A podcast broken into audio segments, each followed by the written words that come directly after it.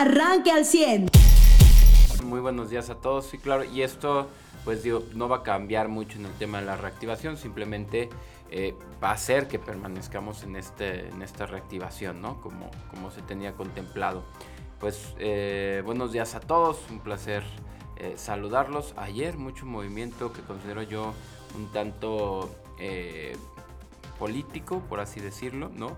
reuniones del secretario de Desarrollo Social, Manolo Jiménez, con diferentes sectores. También, pues, este programa de acompañamiento post-confinamiento que hace la Autónoma de Coahuila, ¿no? También con el DIF, con la, eh, pues, con esta Secretaría de Desarrollo, vaya, que le encabeza.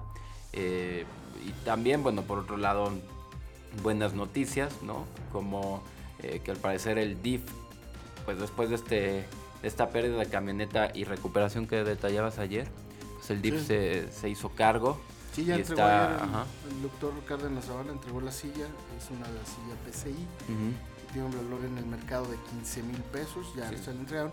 Y más tarde el secretario de gobierno, Fernando de las Fuentes, entregó otra silla, una silla que no es tan sofisticada ni tan especializada, para el otro niño, es que ya los dos niños afortunadamente tienen su, su silla de ruedas. Que es lo que no apareció en la camioneta, ¿no? Sí, se robaron eso, el traje de Chubaca del papá de estos niños, que él lo usa los domingos, en sábados y domingos en Arteaga, pues para hacer una especie de show. Sí, pues sacar algo más, ¿no? De, dinero, ¿no?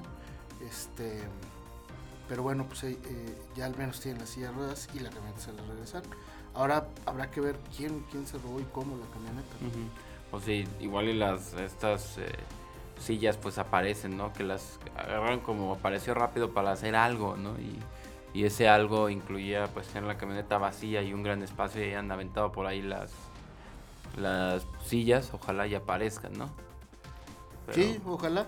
Pero bueno, pues ayer finalmente el DIF, eh, eh, por instrucciones de la señora Marcela Gorcón de Riquelme, entregaron esta silla de ruedas especializada y les entregaron también unas despensas y unos pañales que requiere también en los niños. Okay. Así es que bien. Sí, qué bueno que no, no, perdón. No, bien, bien. Ya, ya finalmente eh, esta familia pues va recobrando un poquito la tranquilidad que perdió el sábado. Claro, esto, bueno, esto aquí en, en, Coahuila. Hoy vamos a tener pues bastante movimiento porque el rector de la Autónoma de Coahuila va a hacer su, su eh, informe aquí en Coahuila. Decíamos, digo aquí en Saltillo, pero decíamos que iba a ser, que hizo dos, ¿no? El jueves pasado estuvo pues rindiendo este informe allá en, en Torreón y ahora lo hace aquí en Saltillo.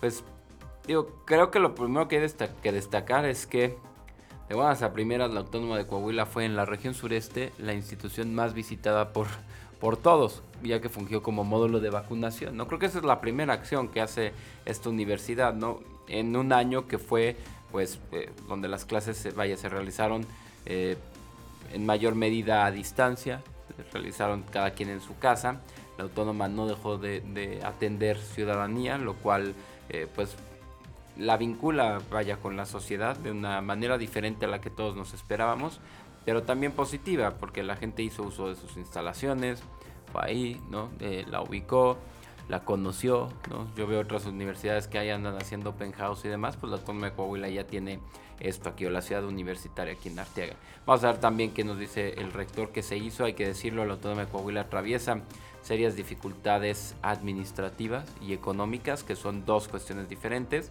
Las económicas pues no las pueden resolver ellos porque depende mucho del recurso que no le están mandando, pero las administrativas es el reto que tiene el rector. Entonces creo que va a ser un día interesante ver qué nos dice el rector que se hizo y ver eh, de, qué, con qué cara eh, se asoman o voltean a ver el 2022, ¿no? Así es.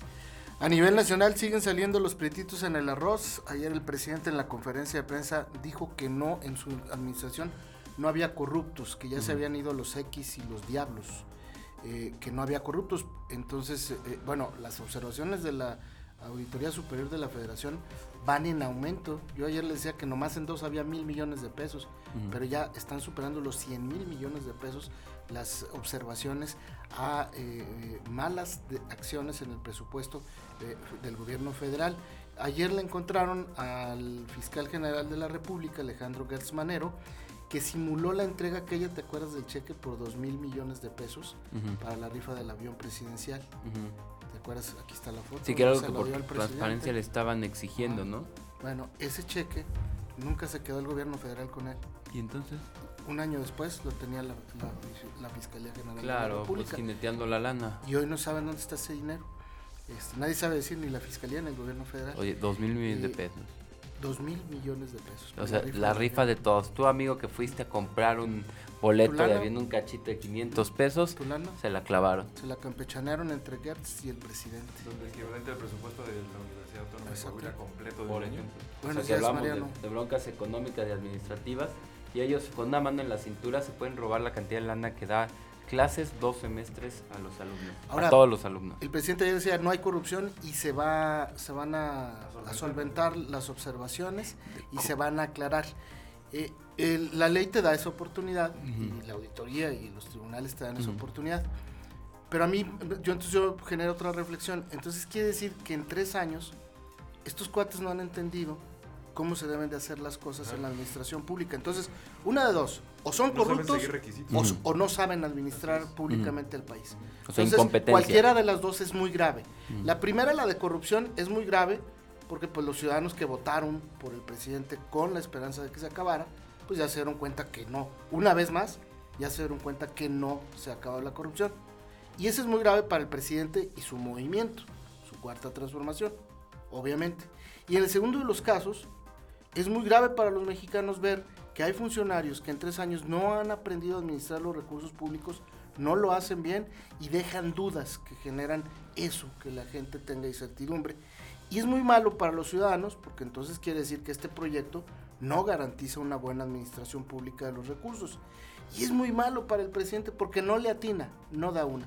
Esa es mi reflexión respecto al tema. Sí, creo que independientemente de que el presidente salga a decir Chana y Juana y que va a dar misa y que va a aprender a volar, a ver, la realidad es que de los primeros 63 mil millones de pesos, estoy hablando de números cerrados, 63 mil millones de pesos, o sea, para que entendamos la construcción de 30 universidades, así, una a cada un estado del país, menos a, Tlaxcala y a Colima, te alcanzaría para eso, más que el presupuesto anual de Coahuila.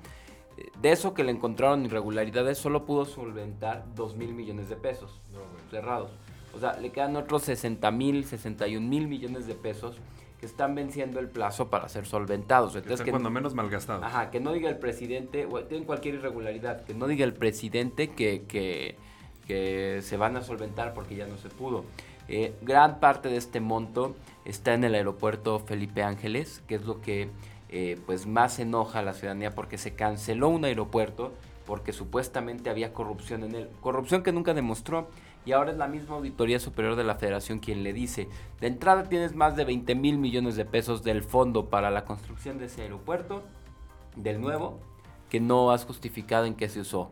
Tienes pagos de indemnizaciones injustificadas, incrementos de sueldos, sobrecostos, contratos sin licitación, todo. O sea, tienes un mugrero allá adentro, un desorden que vaya, una persona en una iniciativa privada no duraría un mes con el desorden que se encontró ahí, ¿no? y ellos llevan desde el 2020. Es el del aeropuerto, es muy mala noticia para el ejército mexicano, para la Secretaría de la Defensa Nacional, porque son ellos en teoría, según lo ha dicho el presidente, quienes están administrando toda la construcción de ese aeropuerto y es una pésima noticia para la imagen de la Sedena que tendrá que aclarar con Luis Crescencio, pero el golpe está dado, ¿eh? Y no es un golpe de la auditoría, es un golpe que se dieron solitos ellos. Mariano, buenos días. Muy buenos días y eh, yo creo que esta, esta parte ya termina de, ser además complicada para el presidente porque sí, la primera vez, y esto él hasta lo volvió a recordar en su discurso, la primera vez que salió algo así fue cuando la Auditoría Superior de la Federación dijo, a ver, oigan, como que nos va a costar 300 mil millones de pesos la, cancelación del aeropuerto de Texcoco y luego salieron a decir ya ven, este, oigan, no, siempre no, después de un regaño del presidente este, al aire y todo, ¿no? Este, no, siempre no, siempre van a ser 100 mil millones de pesos. Y el presidente lo dice como si fuera algo X. Nos va a costar, esto o sea, además de todo lo mal manejado, nos va a costar a los mexicanos 100 mil millones de pesos. 100 mil millones de pesos es como si el, eh, agarran el presupuesto de dos años de Coahuila y este, y dice, nos va a costar eso cancelarlo, no 300 mil, ya ven, nada más 100 mil. A ver, es un chorro. O sea, nada más que este güey, recordemos, las matemáticas son muy enemigas de él. Y para él cualquier número que pasa de millones ya no lo entiende. digo, como cualquiera de nosotros, no más que él es presidente, o sea, nada. Este, él debería tener mínimo una, una mejor capacidad en eso.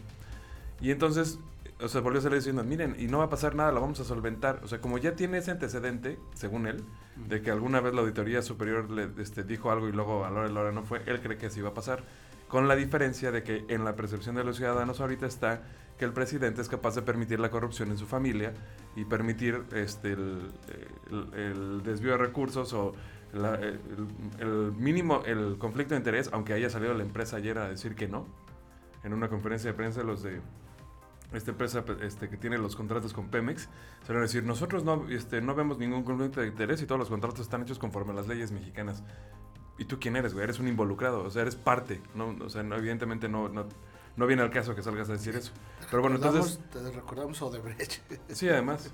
Y entonces, lo, lo, lo, diferente que no ha medido AMLO es que no tiene la credibilidad ni la confianza de la gente que pudiera haber tenido cuando fue la Texcoco. Como para que la gente de verdad no pensara, ¿cuántos son 100 mil millones de pesos lo que tenemos que pagar de todos modos? ¿no? Este es Ahorita un, ya no. Un impacto brutal por el, el antecedente que tú mencionas. ¿no? Viene de un alto cuestionamiento por un tema de corrupción y viene la informe de la auditoría con corrupción señalada a más de 100 mil millones de pesos en presupuesto. Y entonces es un, es un impacto. Ayer no tiene con qué salir el presidente dice... Bueno, nunca ha tenido, ¿eh? Ajá, obviamente. Pero nada más que antes siempre se la barría diciendo, pero ahora tengo otras cifras. Pero al, menos ayer no culpó ni a los... Eh, ni a Loret de Mola ni a los conservadores, ¿eh? Ayer dijo, aquí ya no hay corruptos y se van a solventar. Bueno, pues si no se solventan, señor presidente, la, si, se, si se llegaran a solventar, otorgándole el beneficio de, la duda al presidente y al gobierno federal, porque obviamente, bueno, pues el presidente no lo hizo solo, ¿eh? Debe haber mucha gente involucrada. Eh, eh, eh, si, otorgándole ese beneficio de la duda, y si llegan a solventar todas estas observaciones por más de 100 mil millones de pesos en el presupuesto federal, pues queda demostrado que son no son buenos administradores públicos porque no hicieron bien las cosas. Y se generaron solo, insisto, un problema. Porque en la, en la, aplicación del presupuesto pues no tiene nada que ver el PAN, el PRI, que como oposición están dormidos y muertos, no tiene nada que ver Movimiento Ciudadano, no tiene nada que ver Loret de Mola o Denise Merker o Dresser, perdón, o, o Riva Palacio o Broso, ellos no tienen nada que ver. El, el que aplicó el presupuesto es el gobierno federal. Y ese es el doble impacto negativo, me parece. ¿Algún tema adicional, jóvenes? Lo de Rusia.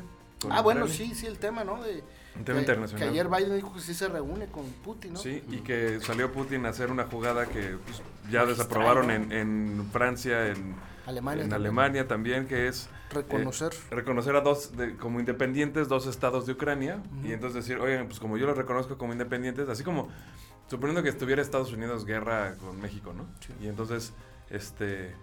O bueno, eh, sí, o Canadá con México, ¿no? Entonces, este, y resulta que, no sé, Tamaulipas está queriendo independizar y dice Canadá, yo reconozco este, a Tamaulipas como está independiente y entonces los voy a ayudar y entonces voy a mandar mis tropas a, Tamaulipas, ¿no? Y entonces, pues obviamente la estás mandando ya a territorio mexicano. eso fue lo que hizo Putin ayer, decir, este, y que sí, ojo, sí son estados medio separatistas de Ucrania, integrados principalmente por población de rusos, que pues sí, este, sí han estado queriendo buscar la adhesión a Rusia y separarse de Ucrania, este, sin haberlo logrado, y pues obviamente este reconocimiento les queda así como que demasiado eh, en tiempo, ¿no? Y en beneficio a los rusos, y pues habrá que ver qué dice precisamente en la reunión con Biden. Pero yo creo que es, o sea, se hace en este momento también un poco por parte de Putin, que es muy buen estratega, porque no va a llegar a la reunión con Biden sin nada que negociar. Entonces hace esta jugada, que a mí se me hace medio magistral, Este, sobre todo en estrategia, para que a la hora que llega Biden le diga, ¿qué quieres? Si quieres te doy chance, órale, este, no meta tropas ahí en estos estados independientes. Pero, luego, ¿qué onda? ¿No? O sea, ya él ya está en una posición de ventaja con Biden. Y eso va a ser lo más interesante de la negociación. Digo que estamos hablando de un, de un conflicto que Rusia sí ha mantenido su, su discurso de me vale gorro irme a la guerra y hasta la guerra nuclear pero también hemos visto la disposición de hacer negociaciones. Entonces, pues, que ver, el tema de Rusia es, queremos que no nos cueste, estos cuatro yo los reconozco como Estado, ojo, no como país, no como nación, que es diferente, o sea, como un, simplemente como un, como un Estado, que es eh, un conjunto así de, de instituciones que forman ellos, que tienen una autoridad, una soberanía y que puedan tener su propia policía y sus propias fuerzas armadas. ¿No? Eso es como un, como un Estado. no les dice que eh, los forma como una nación, como alguien con quien tener relaciones económicas, como nada. Nada más los reconozco como un Estado que ahí se está formando y que tenga derecho a su soberanía. Pero esa soberanía, curiosamente, es sobre eh, dos grupos que reclaman, eh, pues, ser el Estado o tener la autonomía por en, la tierra por donde pasan ductos de gas de Rusia. Entonces ahí es donde está, donde está el tema, ¿no? Y donde debe estar la negociación. Y, el tema es el energético y, es eh, hoy por ejemplo los alemanes ya cerraron su gasoducto con, con Rusia en protesta por esta acción que tú mencionabas y vamos a ver cómo van respondiendo el resto, ¿no? Porque Macron había hablado antier con Putin y como que vio que se suavizó, pero ayer Putin pues hace esta jugada maestra. Me parece que tendrá que haber una cumbre de líderes mundiales, me, me gusta como para que participen esos eh, presidentes, el de Francia, el de Alemania, el de Estados Unidos eh, y el de Rusia. No sé si el de China le quiera entrar, porque había, había sido ciertamente aliado con los rusos en algunas decisiones contra Estados Unidos, sobre todo en el tema de los bloqueos comerciales.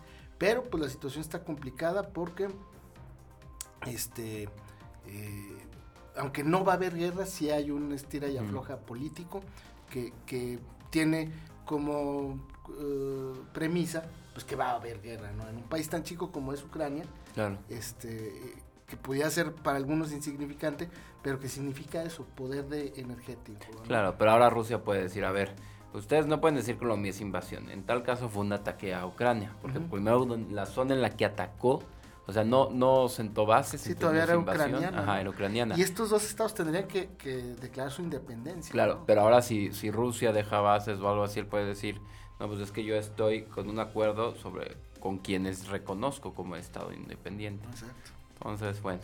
Muy bien. Apenas íbamos saliendo de pandemia para meternos a eso. La guerra, sí. sí, oye. Nada más, eh, faltó en, en, política local aquí, pues ayer a Mario Delgado lo agarraron otra vez a tomatazos. ¿Ahora en dónde? Ahora igual, en, en su visita a Durango, es que ahí tienen...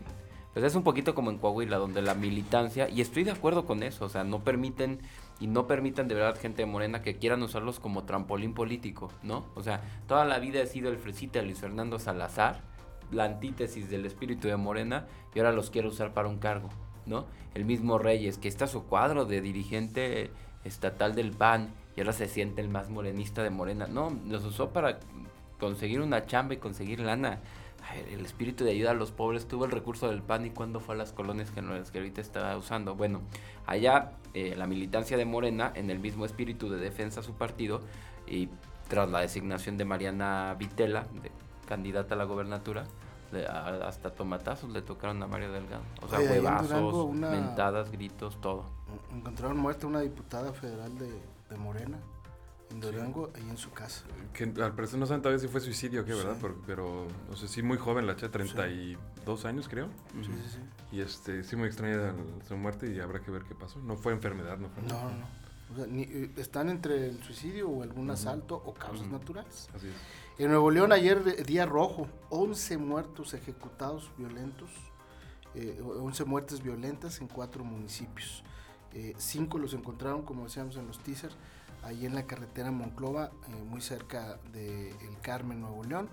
Eh, estaban maniatados y con tiro de gracia, desafortunadamente 11 muertos en Nuevo León. Entonces el blindaje pues tiene que ser de los dos lados, ¿no?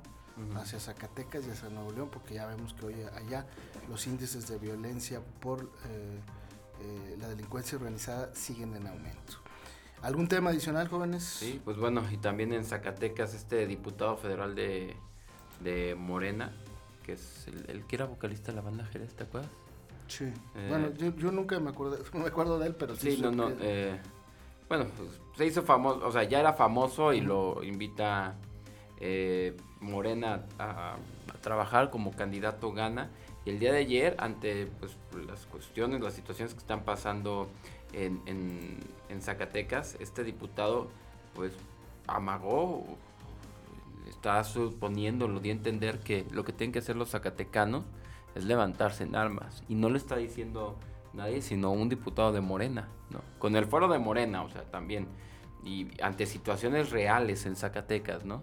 Sí, lo dice un, diputado Morena, en un estado gobernado por Morena. Por Morena también. En un estado intervenido por el gobierno federal de Morena en el tema de seguridad. Con Guardia Nacional, sí. Y, quiere decir que no ha funcionado nada, nada, desde el punto de vista del diputado, lo que ha hecho el gobierno del estado y el gobierno federal, eh, como para pedirle a los ciudadanos que tomen las armas. Marco Flores, ya. Exacto. Entonces, pues sí, eh, son de estas cosas que, que eh, pueden resultar hasta cómicas, no por el tema de seguridad de los muertos o los chavos secuestrados, sino por la declaración de alguien que viene de Morena, que en teoría, pues hubiera dicho a los ciudadanos, bueno, vamos a darle tiempo y ya hay una intervención del Estado y hay una intervención del gobierno federal.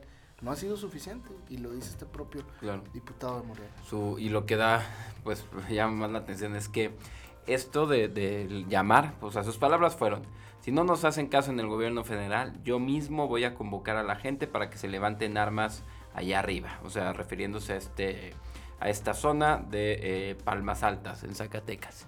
Pero la gente que lo increpa eh, con respecto a la situación de violencia es en una junta que él hace, como cualquier otro diputado de federal de Morena, donde los han invitado a hacer estas juntas para informarle a la gente, hacer estos foros informativos de la reforma eléctrica.